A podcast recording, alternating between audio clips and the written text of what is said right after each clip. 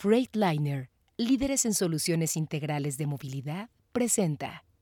La reputación que tiene Calam en la industria de, GPS y telemetría es espectacular. O sea, nuestros equipos son de los más finos, los que eh, no pierden eh, ubicación, los que más certeramente dan la, la ubicación.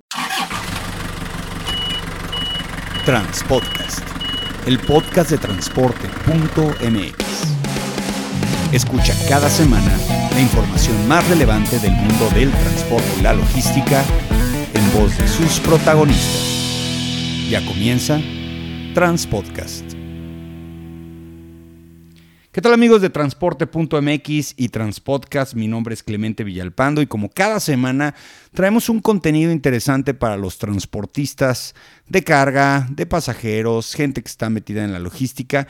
Y el día de hoy vamos a entrevistar al ingeniero Alfredo Kruger. Él es el nuevo director de LowJack, esta marca de la compañía Calamp, una empresa dedicada al tema de la telemetría, que en un inicio pues era un tema pues únicamente de localización, de saber dónde estaban los vehículos. De hecho, antes la primera eh, versión de LowJack no tenía la capacidad de tener mapeos, sino que era a través de unas antenas troncales que se ponían en unas camionetas para recuperar los vehículos. Ya posteriormente con empresas que, bueno, pues un, como Calamp que compró esta, esta marca Lowjack, pues ya vino el paquete completo, como decimos en Estados Unidos, de whole enchilada y definitivamente es una compañía que hoy tiene muchísima tecnología que ofrecer y bueno, por eso vamos a hablar hoy con el director general Alfredo Kruger. Alfredo, gracias por tomar la llamada.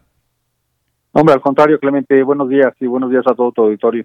Bueno, primero siempre es lo más importante saber con quién estamos hablando. Platícanos, Alfredo, sobre tu trayectoria profesional. con todo gusto. Em, el 70 a 80% de mi experiencia ha sido en el extranjero.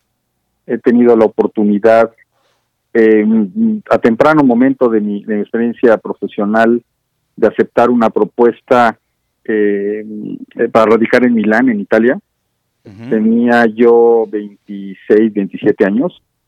Y, ahí empezó eh, realmente eh, pues lo que es eh, hoy en día pues un cúmulo de, experiencia a nivel operativo, a nivel ventas, a nivel financiero, em, que hoy en día pues lo estamos capitalizando aquí en Lowjack. después de Italia, regreso a México brevemente. tengo la oportunidad de trabajar en la industria aérea, este, mis clientes eran pues, las aerolíneas comerciales que, tú y yo y todo el mundo con, conocemos, eh, una responsabilidad a nivel mundial y, me toca ser, ser desplazado a, Barcelona. Allí estuve cerca de 10 años eh, trabajando para una de las empresas más grandes del mundo, eh, manejo de, información. Eh, posteriormente, fusiones y adquisiciones y, cambios, paso al board, teniendo que ser eh, ubicado en, en Londres, en Inglaterra, ahí estuve también unos cuantos años, y, yo ingreso hace 15, 16 años en la industria automotriz, eh, gracias a una, a una oportunidad eh, que ya llevaba tiempo buscándome, la empresa más grande del mundo en lo que es la gestión de control de emisiones. hoy en día es una empresa americana, en ese entonces era una empresa catalana, y necesitaban un apoyo importante en el mercado norteamericano. Entiéndase Norteamérica como Estados Unidos y Canadá. entonces, eh, eh, tuve la oportunidad también de, de, de emigrar a, o regresar a América después de muchos años de, de, radicar en Europa. Eh, estoy basado en la ciudad de Chicago y ahí tengo el primer contacto con, con lo que es la tecnología de rastreo, telemetría en, particular. Diseñamos un, una solución muy interesante eh, para automatizar lo que son las pruebas eh, prácticas de manejo durante eh, la realización de los exámenes que se hacen en Estados Unidos para, para poder aprobar una licencia para conducir. se hacía muy manual y, bueno, diseñamos un, un, una solución, un producto que automatizaba todo eso y necesitaba un, un GPS conectado al OBD del, del vehículo para poder extraer toda, toda la información que, que se puede extraer de la computadora de los, de los coches. Oye, qué interesante. Em, Entonces, eh, el examen lo hacían eh, ya no tanto un tipo a un lado con una tabletita que supongo que todavía la tienen y todo, pero ya todo el comportamiento del manejo lo almacenaban. Eh, para los que no saben qué es el OBD, es un puerto que está debajo del tablero, eh, a mano casi izquierda siempre del volante, y es un enchufe, un chuponcito donde se pone un dispositivo, ¿no? Este, entonces así hacían, así hacían este tipo de exámenes. Sí, cuando yo llegué a Estados Unidos se hacía muy, muy manual, muy rudimentario yo llegué a la ciudad de Chicago eh, justamente cuando se jugó el Mundial de Fútbol. Eh, de hecho, el día que aterricé se estaba jugando la final eh, de Francia contra Italia, lo recordarás, en el 2006. Sí, 2006, que ganó precisamente Italia. Correcto. Em, y, y, bueno, pues en ese entonces el examen de manejo que se hacía en el estado de Illinois pues era muy manual. La, parte práctica era una tableta, eh, pero de madera, ¿no? Con una hoja, un, score sheet, y el, el instructor, el, el, guía, pues iba tomando notas ahí de forma manual, ¿no? Y, al final del día, terminando la, eh, la evaluación, te decía si ya habías pasado o no. Y, y eso generó una serie de, de, vamos a decir, de retos, porque eh, en diferentes estados eh, la persona que no pasaba la parte práctica pues podía argumentar que, que, no estaba no estaba contenta. Inclusive en el estado de Nevada hubo una una chica que argumentó eh, sexual harassment eh, durante el durante durante esa práctica metió abogados y ganó. No tenían una una forma de, de evidenciar de lo que había sucedido justamente en esta prueba. Entonces ahí es en donde nosotros entramos en acción. Diseñamos un una, una solución que incluía cámaras de video para grabar lo que pasaba dentro y, también lo que se veía afuera, el, el, el, camino. Y este aparatito eh, OBD que te comentaba, pues daba la, ubicación geográfica perfecta, la velocidad del vehículo y grababa perfectamente todo todo lo que sucedía durante el durante este este road test y digitalizamos la hojita que utilizaba la, la este eh, eh, instructor, por llamarle de alguna forma, y en vez de presentarse con una tableta de madera, con una hoja, se presentaba con una con una tablet. Y, gustó mucho esa solución. Eh, tuvimos la, la fortuna de, de, ser pioneros y lo implementamos en prácticamente todos los estados de la, de Unión Americana y, y, las principales provincias de Canadá. ¿Y ese fue tu primer contacto con un sistema de telemetría? Exacto, utilizando esta tecnología justamente para una aplicación muy en particular y que gustó mucho.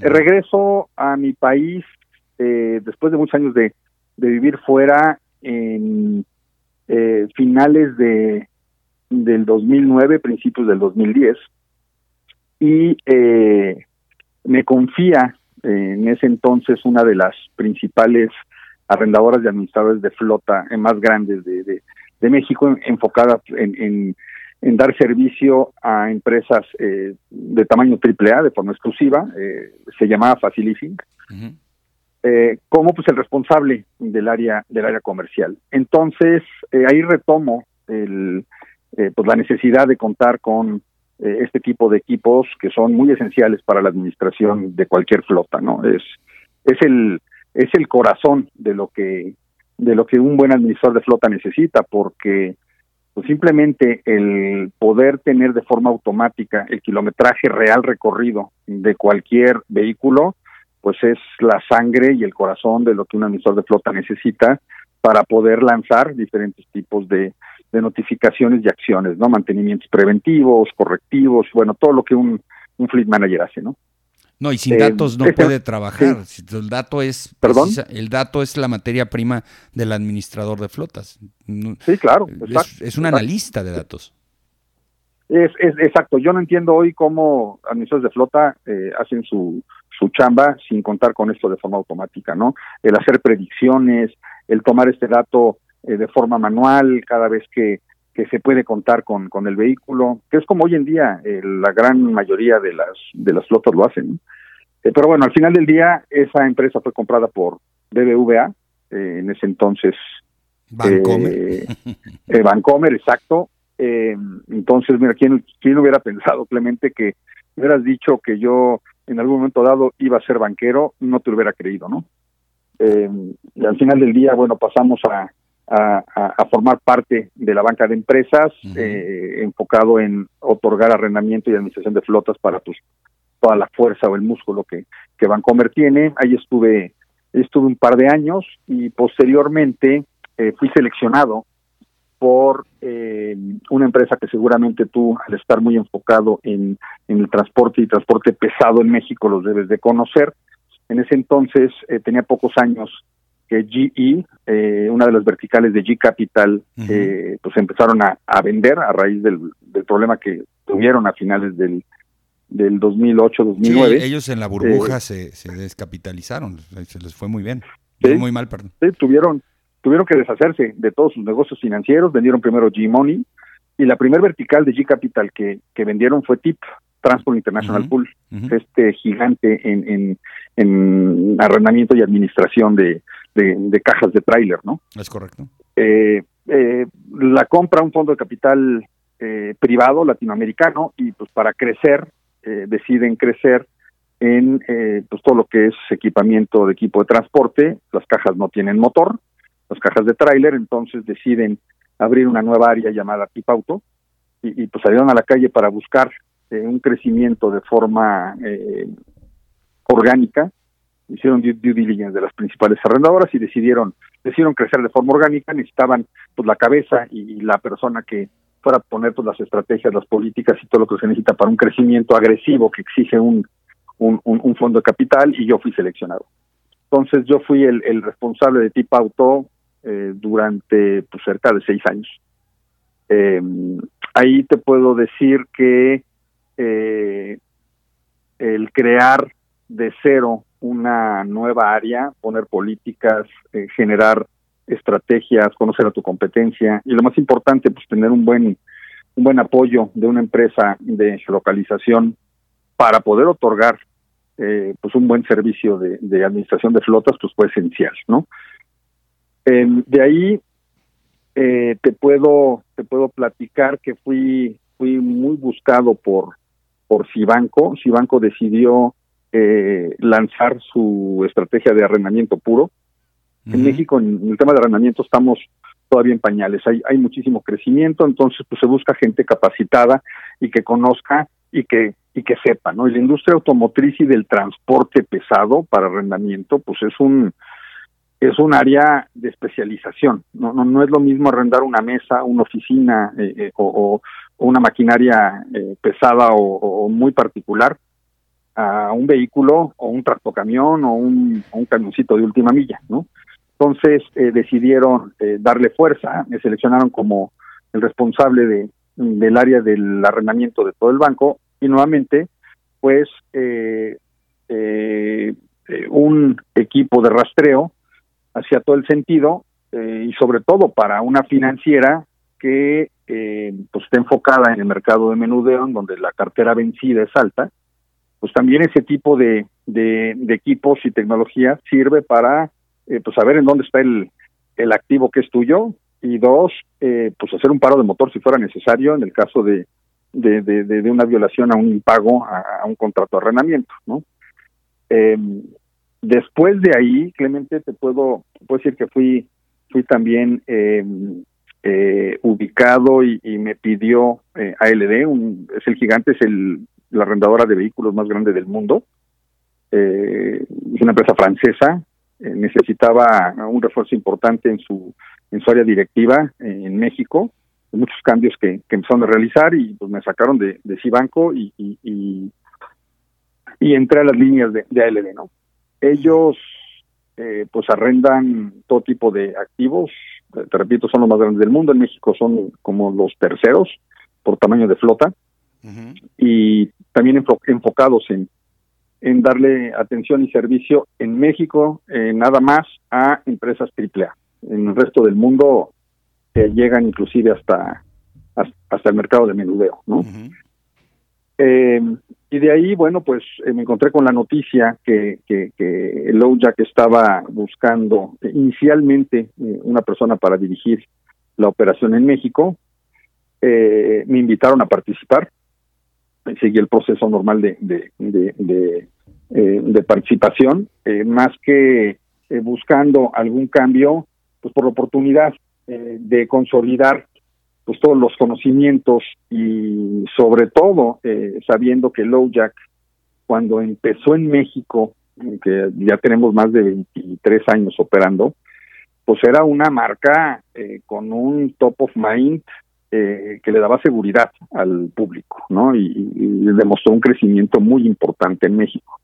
Algo pasó en los últimos años que ese top of mind eh, se fue perdiendo, ¿no? Es correcto. todo mundo sabe, todo mundo sabe lo que es low jack, pero ese sentimiento que se tenía antes hoy no se tiene. Entonces, me pareció interesante participar para entender por qué y pues evidentemente buscar las estrategias y, y las acciones para darle la vuelta a, a, a, a, todo esto. Yo no sabía que Calamp había comprado había comprado Lowjack eh, hace hace dos años, ¿no? Eh, para toda América Latina, Europa, eh, Medio Oriente. O sea, fue una adquisición de, de marca completa a nivel mundial, ¿no? Claro, yo veo y... dos tiempos. Yo veo dos tiempos de Lowjack. Eh, te comento, yo, eh, yo ocupé la primera generación de equipos de Lowjack en los 2008, 9, 10 y, y, el corte era el tema de seguridad y lo traían tan bien este, identificado que cuando te iban a hacer la visita de demostración, literalmente sentías como que estabas tratando con ministeriales, o sea, el tema era ese. Hoy el tema es híbrido, ¿no? Porque no podemos hablar, y es más, Hoy la inseguridad en robos de transporte no es la misma que se tenía en el 2008, al contrario, es mucho claro, más. Claro. Y entonces cuando vas perdiendo esa percepción de seguridad y las empresas de tecnología y telemetría te dicen, bueno, somos un híbrido, pero ya no somos 80% seguridad, 20% telemetría, sino al revés, 80% telemetría, 20% seguridad, pues dices, pues no estás trabajando como está trabajando México, porque México tiene un problema de inseguridad, ¿no? Totalmente de acuerdo, sí, totalmente de acuerdo. Eh, te puedo te puedo afirmar que eh, el crecimiento natural que Lowjack tendría, suponiendo que no hubiera sido adquirido por Calamp, pues es justamente la integración de, de nuevas tecnologías. Y, ojo, no estoy no estoy diciendo que la tecnología que tradicionalmente opera eh, es, eh, como tú bien sabes, el uso de un espectro de, de la eh, radiofrecuencia, ¿no? Eh, eh, no funcione o sea extremadamente obsoleto. Te puedo decir hoy en día, por ejemplo, que los famosos anti-jammers que, que funcionan para bloquear señales de satelitales y celulares, pues no operan para las señales de, de radiofrecuencia. Pero que no eh, se supone que, que, que, el jammer, dentro de todas las antenas que tiene, una de esas antenas también funciona para red troncal? Eh, sí hay unos, pero es raro el, el equipo. No todos, no todos eh, bloquean la señal que nosotros tenemos que opera en, en, en la banda de VHF, uh -huh. de Very High Frequency. No, no, no lo, no lo bloquea al 100%. Eh, y, y, también los antillames que utilizan los, los delincuentes no tienen esta, esta esta capacidad para hacerlo, ¿no? Para explicarle bueno, a la gente sí. que está ahí, el jammer es una cajita negra que tiene muchas antenas y cada antena sí. inhibe una de las señales, ya sea 2G, 3G, 4G, 5G, eh, algunas troncales, por eso se ven tantas antenas, porque preguntan, ¿por qué está así como araña? Pues porque cada antena es un inhibidor, es ruido para cada una de las señales. Así es, correcto. Eh, Tú sabes que para que un, un GPS funcione y opere, o un equipo de telemetría necesita, pues si es satelital, una línea de vista clara al satélite. Entonces, si ese vehículo entra en un estacionamiento subterráneo, se pierde la señal, tanto de celular como, como satelital. ¿no? O una cubeta de aluminio. O sea, acuérdense. O una cubeta de aluminio. Y, y, lo, y, lo, diré abiertamente. Acuérdense de Omnitrax, esa burbuja de, de, de, cristal que existía antes, que el simple y sencillamente se bloqueaba. Y, y, a lo que tú argumentas como vista directa es que si hay un obstáculo que, que interviene entre el satélite y la antena, se pierde la señal. Claro, pero eso no sucede con la radiofrecuencia, eh, Clemente. En, estando el vehículo dentro de un dentro de un estacionamiento subterráneo, seguimos uh -huh. teniendo señal. Uh -huh. frecuencia, o sea, tiene sus beneficios, ¿no? Uh -huh. eh, Lowjack durante estos 23 años de presencia en México se ha abocado a crear una infraestructura, pues necesitas para poder operar estas antenas, ¿no? Antenas activadoras, escuchas, necesitas una infraestructura. Claro. Necesitas un permiso de las autoridades federales para poder utilizar este este espectro, ¿no? Entonces, eh, pues categóricamente te puedo decir que ese negocio tradicional lo vamos a, a, explotar al máximo. tenemos áreas de oportunidad importantes dentro del mercado que no ha sido atacado de forma tradicional por parte de LowJack y lo vamos a seguir haciendo porque el dispositivo es mucho más barato que un GPS así tal cual, ¿no? Entonces los, los, los, planes que podemos poner sobre la mesa son eh, económicamente mucho más atractivos que un GPS, ¿no? Eh, que por cierto, eh, te comparto Clemente que el permiso federal para utilizar este espectro nos fue renovado en noviembre del año pasado para una utilización por 20 años más. Entonces, estamos más que cubiertos y eso muestra también una disposición de las autoridades para, para, para seguir utilizando esta tecnología. Pero ¿qué pasa? Se integra Calam. Calam adquiere eh, LowJack y eh, Calam pues es un pionero, es un gigante en, en, en, la fabricación de tecnología. O sea, ellos fabrican equipos y ellos también desarrollan eh, software, ¿no? Entonces nosotros no integramos soluciones. Es lo que vas a encontrar en todos lados. Con nosotros vas a encontrar la llave completa, desde la fabricación del equipo, y déjame decirte que la reputación que tiene Calam en la industria de, GPS y telemetría es espectacular. O sea, nuestros equipos son de los más finos, los que eh, no pierden eh, ubicación, los que más certeramente dan la, la ubicación. Muchos de, de, de, nuestros colegas utilizan nuestros equipos de Calam. Eh, y te podrás imaginar que pues también utilizando software desarrollado en casa para explotar ese hardware, pues hace que podamos poner soluciones espectaculares. Déjame platicarte una, Clemente, que seguro te va a llamar mucho la atención. Eh, si nosotros pensamos en tecnología nueva que nos que nos asombre y ese ese sentimiento de asombro lo vamos perdiendo como seres humanos conforme conforme vamos creciendo. Sí. Eh, sé sin duda el, la noticia de hace unos años de los primeros vehículos autónomos, ¿no? Eh, esta marca, por no mencionar, esta marca americana de vehículos eh, totalmente eléctricos, pues sí, aprietas un botón y, el vehículo se maneja solo, ¿no? Yo tuve la oportunidad de, de, tener uno y manejarlo y sí impresiona, ¿no? Sí. Eh, si ya te pones a analizar cómo funciona y cómo opera eso, te das cuenta que pues, el vehículo tiene, tiene cámaras en la parte frontal, trasera y laterales, como 8 o 10 cámaras. Tiene sensores de proximidad para saber qué tan lejos o qué tan cerca se encuentra un objeto, si el objeto es un ser humano, es una bicicleta, es una pared, es un coche, es un camión. Y tiene software, un software que se encuentra en una nube que hace que entienda, coordine, tome decisiones y hay hardware en el coche que permita que ese software lo manipule, ¿no? Acelere, frene, de la vuelta, tome decisiones. Entonces no se nos hace tan tan tan increíble. O sea, sabemos los componentes, qué padre que, que tenemos esa tecnología hoy en día a nuestra disposición, pero la entendemos. Yo te reto a que entiendas esto.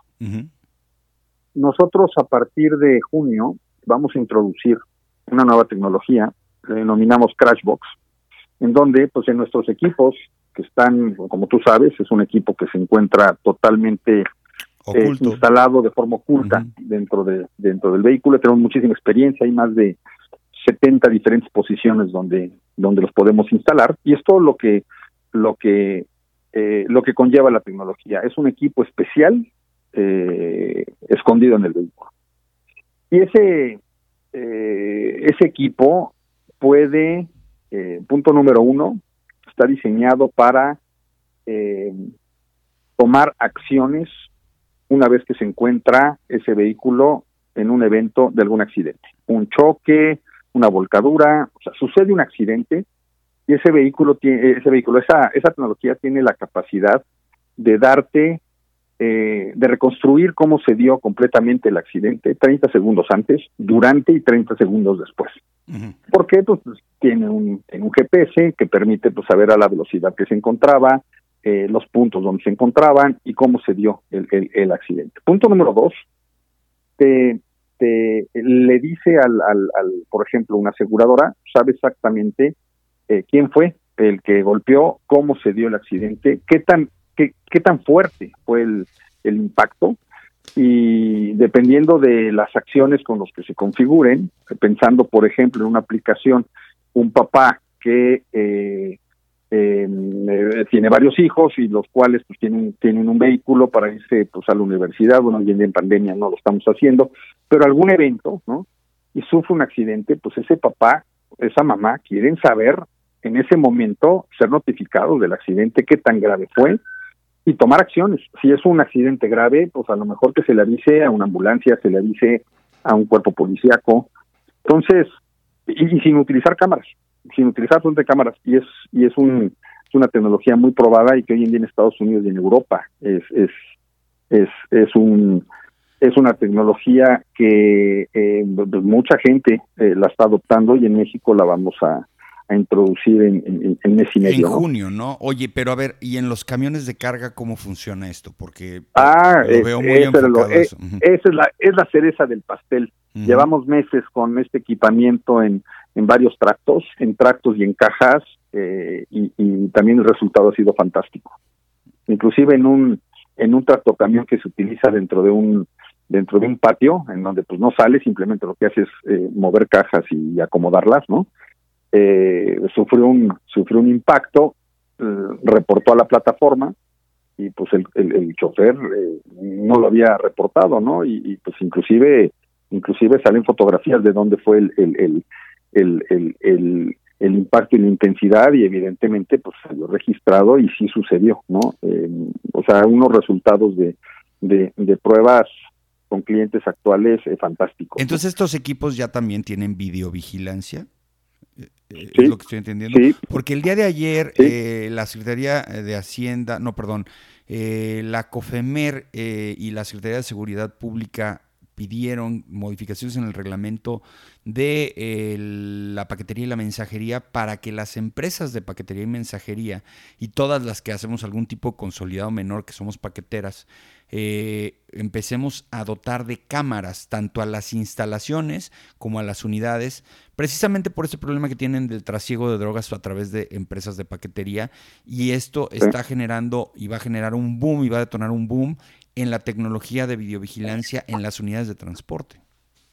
Nosotros somos la solución, Clemente. Ganamos la licitación que se lanzó en el Estado de México. Hoy en día todos los eh, los equipos de transporte público por el índice de robo que, que hay dentro de las unidades, ¿no? Eh, microbuses y, autobuses, eh, ya no pueden circular si no tienen un equipo de videovigilancia, ¿no? Y, de GPS. Nosotros ganamos esa licitación. Eh, todos los equipos que se encuentran operando hoy en día en el Estado de México y en el Estado de Puebla son son son nuestros, ¿no?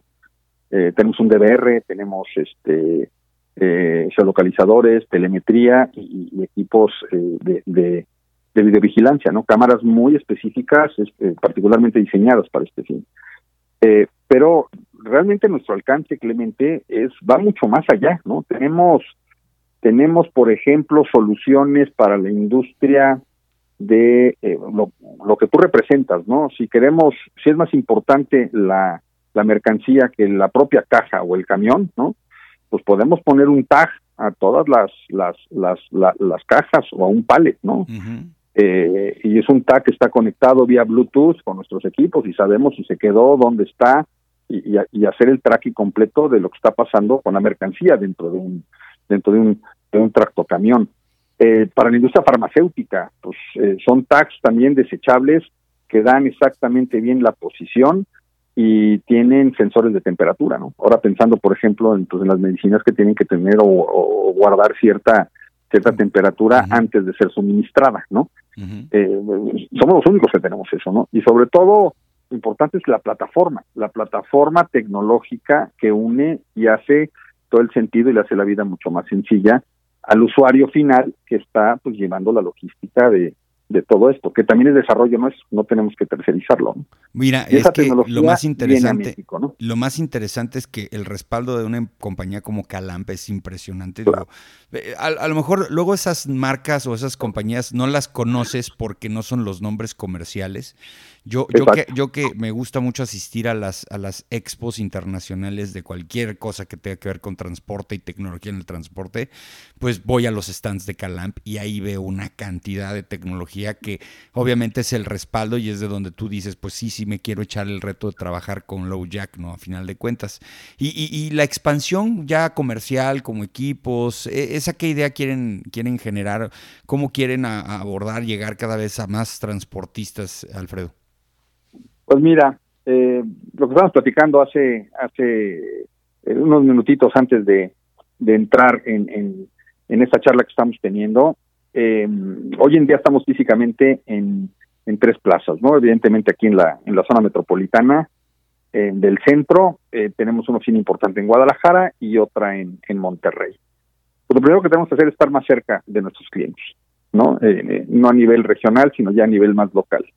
Entonces, eh, lo que estamos haciendo es, eh, vamos a implementar, eh, hoy en día pues con esto del, del home office no, nos ayuda mucho, vamos a implementar presencia física de personas altamente capacitadas para darle atención a nuestros clientes en diferentes localidades. O sea, vamos a tener a alguien ahí en Bajío, en donde ustedes están, gente en diferentes eh, lugares geográficos. La geografía del país la conocemos muy bien y sabemos en dónde vamos a aportar mucho valor.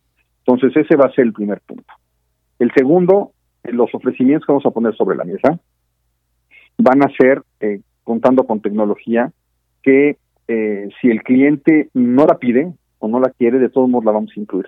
Porque en un momento dado, sabemos que en un futuro eh, la va a necesitar. Entonces, eso nos va a evitar hacer un reemplazo. Por ejemplo, hoy en día ya estamos fabricando equipos, en un equipo que tenga tres tipos de tecnologías diferentes. la tecnología de radiofrecuencia, la tecnología satelital y la telemetría, o sea, conectado ya sea al CAN bus si fuera un camión o al OBD si fuera un coche, ¿no? Eh, en un solo equipo, ya no, ya no se necesitan varios, ese mismo equipo bien escondido. Entonces, el día de mañana, si lo que el cliente eh, me está solicitando es la recuperación de la unidad ante un evento de robo utilizando radiofrecuencias, lo que yo le voy a cobrar. Pero si el día de mañana me dice, oye, me eh, escuché esto de Crashbox, me interesa, yo tengo un equipo tuyo, ¿me lo puedes habilitar? Y ya tener ese esa tecnología instalada, pues es simplemente subir el switch y dar el servicio al cliente. nada más ponerle el botoncito que sí que sí acepte ese tipo de señal. Claro, oye, ¿me puedes instalar una cámara? También ya vi que es necesario porque eh, necesito controlar tal cosa. Pues vamos, conectamos la cámara y el aparatito eh, se conecta vía Bluetooth. Entonces, digamos que estratégicamente es lo que vamos a empezar a hacer, a instalar eh, esta tecnología. y hay una y hay una muy interesante que que te va a gustar. Eh, hay una tecnología, le denominamos Mesh, la cual, eh, si un equipo es robado y por alguna circunstancia se encuentra fuera de cobertura, o sea, esto es, hablando de radiofrecuencia, que no podemos nosotros eh, activar y, escuchar para poder ubicar y, recuperar esa ese activo, ya tenemos hoy en día eh, equipos que están instalados en, con nuestros clientes, los cuales sirven como postes tanto de activación como de escucha. Esto es, nosotros activamos una alarma, llegan a las antenas, empiezan a ubicar esta, este dispositivo, pero también van a llegar a los vehículos móviles. Entonces, si ese vehículo móvil pasa cerca de donde se encuentra el que no está siendo activado, lo encuentra, lo activa y como tiene un GPS me reporta la ubicación real de esa unidad, ¿no? Hoy en pues, día te quiero, te quiero compartir, Clemente, que tenemos, o sea, eh, lo que te voy a decir es consecuencia de muchos factores, pero al final del día, a nosotros nos califican, si fuera un robo de, de, un vehículo, llámese de transporte o particular, ¿no?